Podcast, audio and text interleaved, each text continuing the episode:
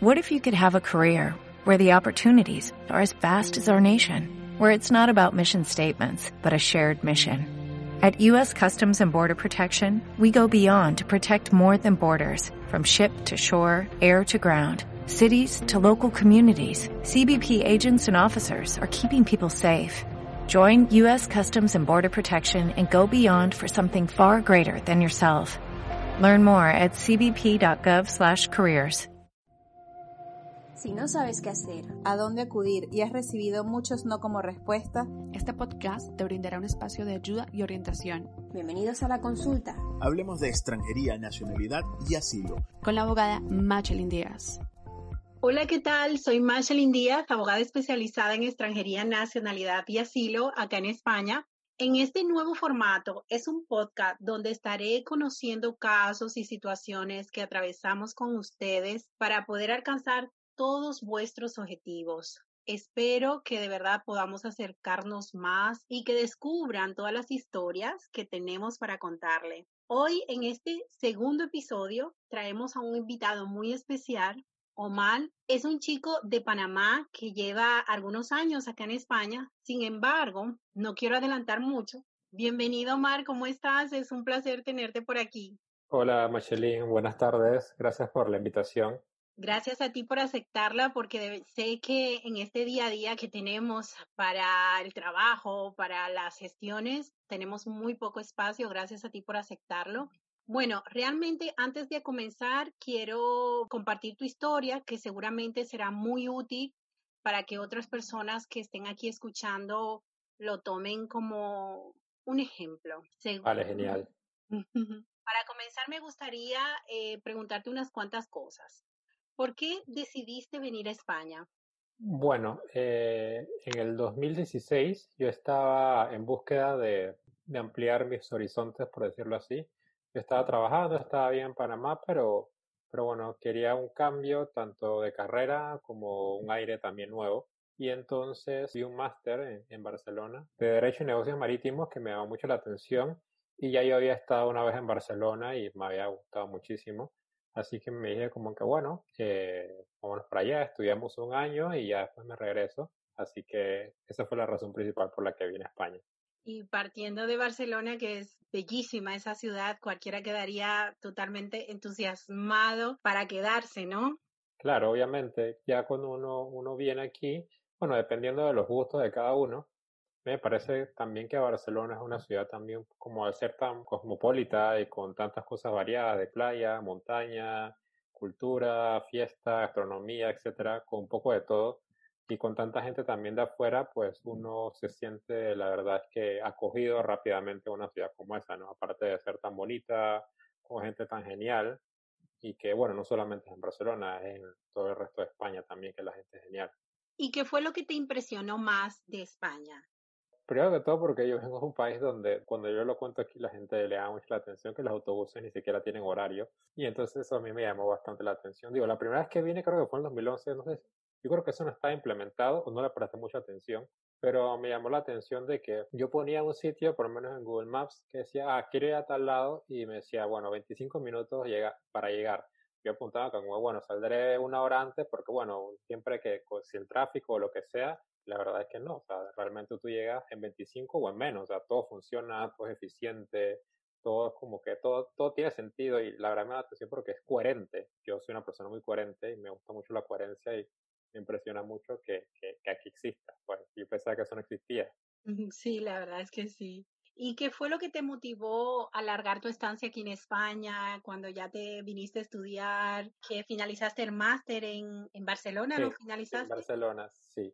Bueno, yo al principio cuando vine, mi plan era estar un año en Barcelona y ya después regresarme. En verdad, cuando uno se viene un año para acá, para España o Europa o donde sea, yo creo que ya después de cierta edad, uno como que comienza a valorar la situación y es como que, pues como que me gusta estar aquí. Como que la verdad es que uno cuando está aquí está como cómodo, la verdad es que tranquilo.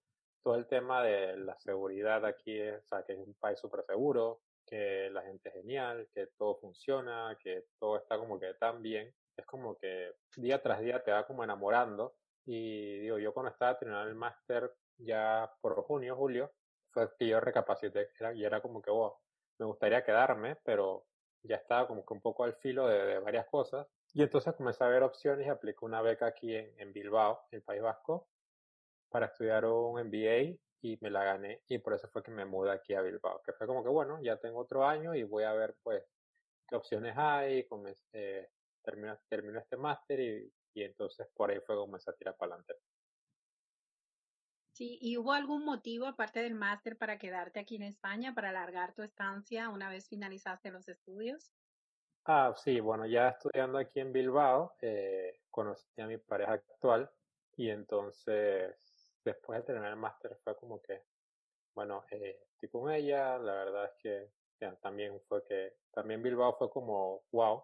Y al principio cuando llegas a Bilbao te parece muy bonito, pero al pasar los días te vas encariñando tanto con la ciudad porque, o sea, es chica, pero es súper cómoda, es súper cómoda, o sea, tiene todo, tiene, tiene metro, tiene, tiene ocio, tiene, tiene fiesta, tiene cultura, tiene playas, montañas, buen aeropuerto, o sea, aquí Bilbao, y, la, y sin ofender a nadie, pues creo que es la mejor comida de España, como dicen muchos, porque es increíble, y la verdad es que fue como que, wow, me encanta estar aquí, estoy súper bien con, con, con mi chica, y bueno, que ahí tomé la decisión que fue como que, ¿sabes que Yo pues me la voy a jugar y me voy a quedar aquí.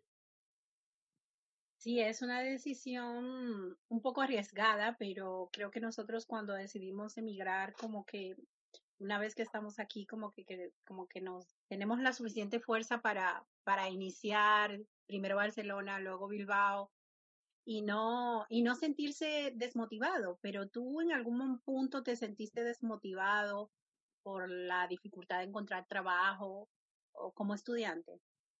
Eh, sí, digo, eh, la verdad es que esa, esa, esa, es una barrera bien fuerte aquí con la que muchos, muchos nos hemos chocado y una barrera con la que muchos otros se han dado por vencido porque ya, sabes, que conozco mucha gente que se ha regresado y tal, por, por la barrera esa de, del estatus de estudiante y tal, pues porque o sea, yo estuve bastante tiempo pues buscando trabajo, buscando oportunidades.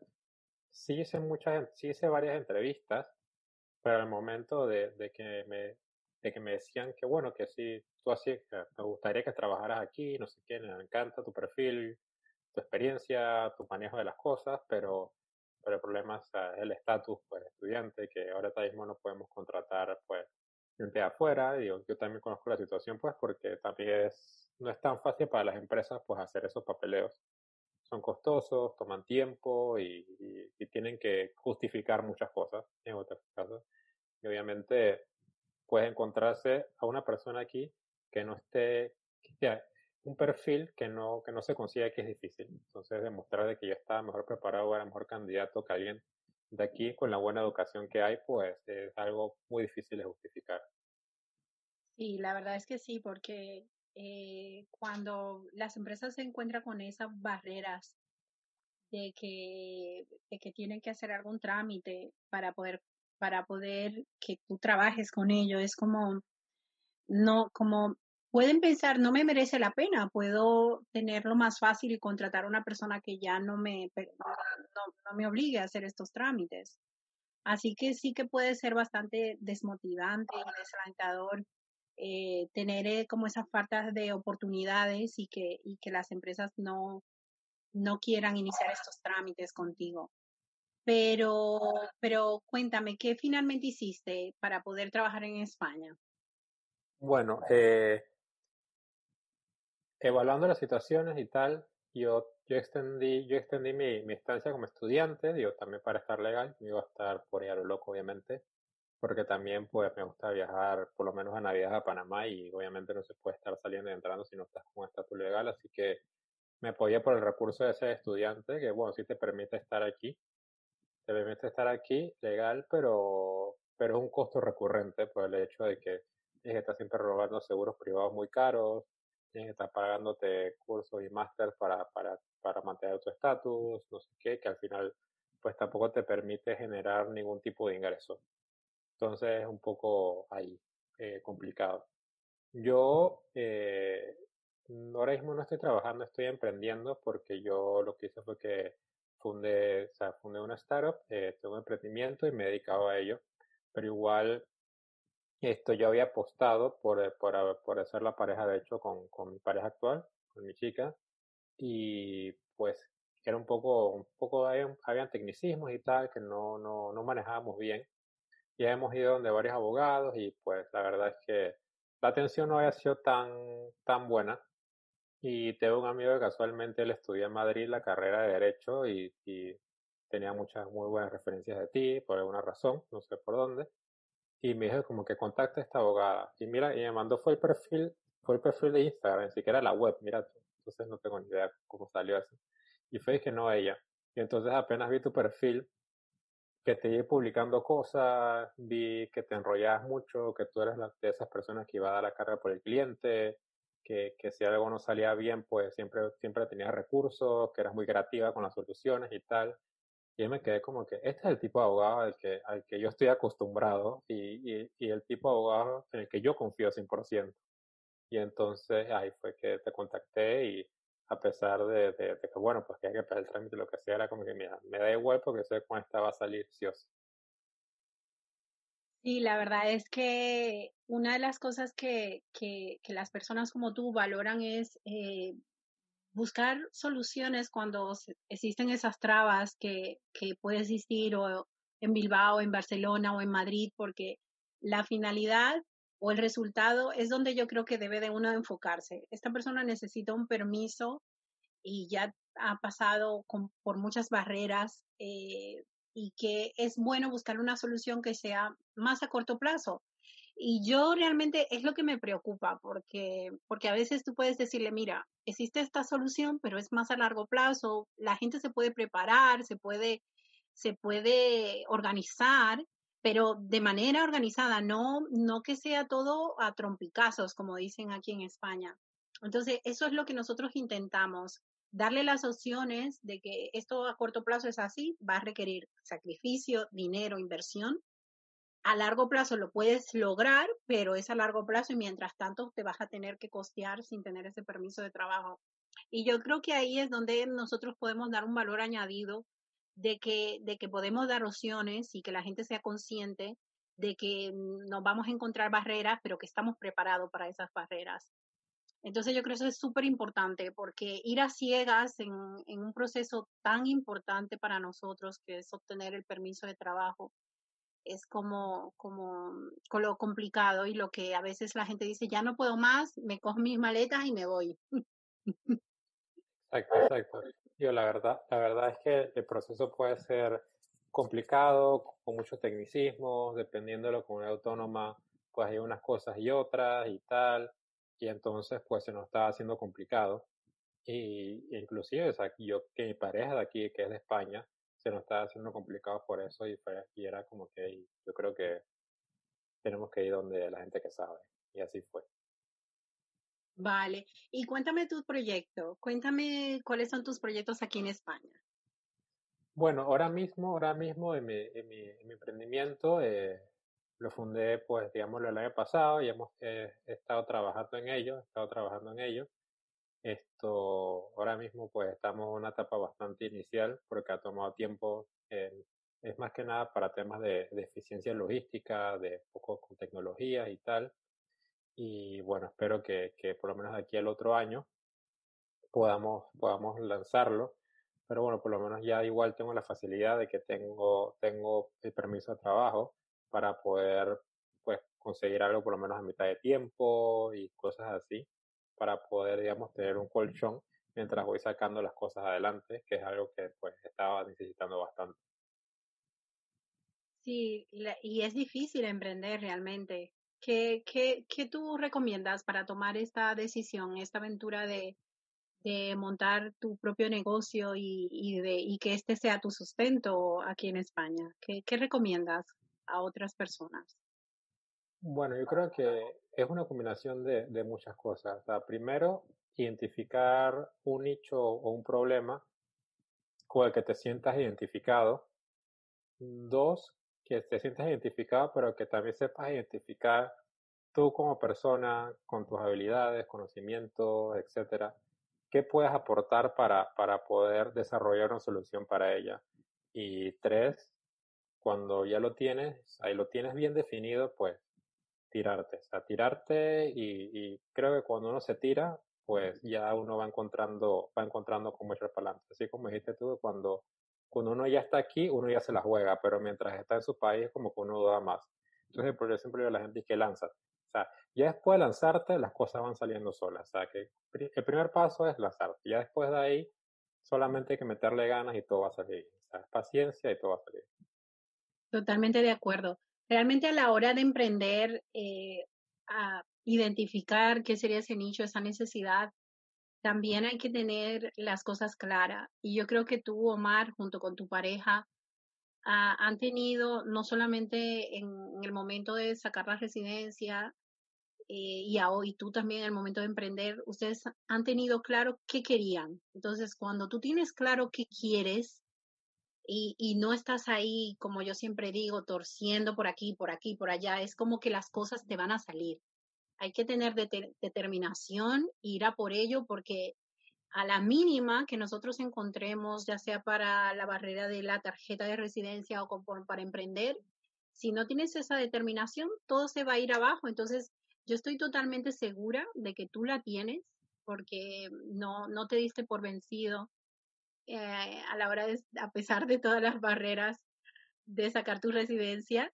¿Y, ¿Y cómo te sientes? ¿Tú crees que ha valido la pena todo lo que has hecho, todos los gastos que has hecho, alejarte de tu familia, tanto tiempo, ¿crees que ha valido la pena o crees que vale la pena esta decisión de cambiarte de residencia como también de, de emprender? ¿Vale la pena todo esto?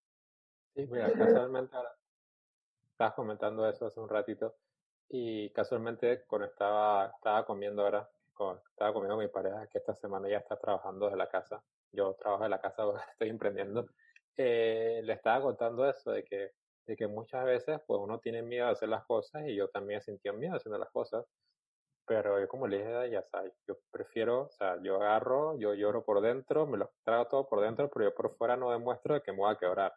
Y yo me dije así, yo, yo aquí hago las cosas y las logro, o sea, no me voy a regresar a Panamá con la cabeza abajo de que no, no lo logré o me rendí, o sea, yo jamás iba a hacer eso.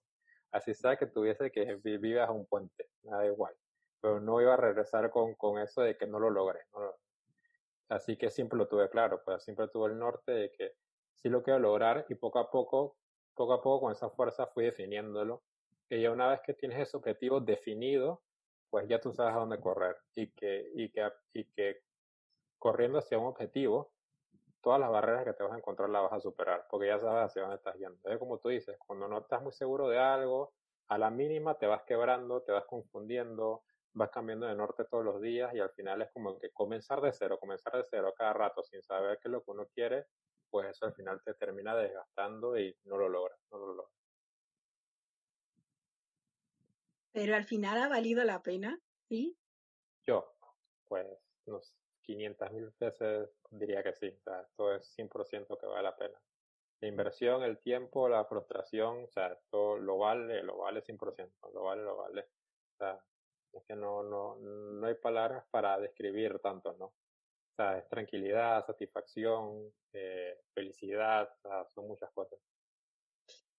Sí, yo también creo que vale la pena eh, emprender, creo que vale la pena eh, cambiarse de país porque en, en todos este proceso crecemos y cuando uno crece eh, uno es mejor persona, tiene una visión diferente de todo, eh, tiene mayor empatía, o sea, incluso, no sé si te pasó, Omar, yo cuando vine para acá, valoré más a mis padres, valoré muchísimo más todo lo que hicieron por mí. Era como que uno, al tener todas las cosas dadas, como que no, no tiene ese sentimiento de sacrificio, de lucha, eh, de, de, de, de decir, si yo no hago esto hoy, pues yo mañana no tendré dónde vivir, no tendré dónde comer.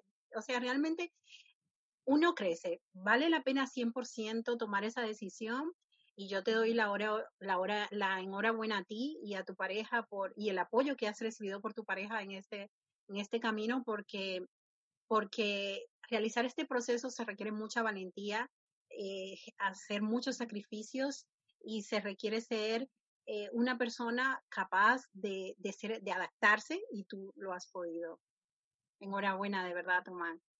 bueno, gracias a ti por, por todo el apoyo y este, por todo lo que has hecho por, por mí y por ella, porque sabemos que sin ti no hubiese sido posible. Gracias por compartir conmigo en este segundo episodio de la consulta Hablemos de extranjería, nacionalidad y asilo. Recuerden suscribirse y seguirnos por nuestras redes sociales, consultar nuestro blog y ahora comenzar a escucharnos por distintas plataformas. Ha sido un placer contarles hoy uno de muchos casos de éxitos que hemos podido tener en nuestro despacho. Nuevamente, gracias Omar por compartir con todos nosotros y por supuesto espero tenerlos muy pronto en el próximo episodio.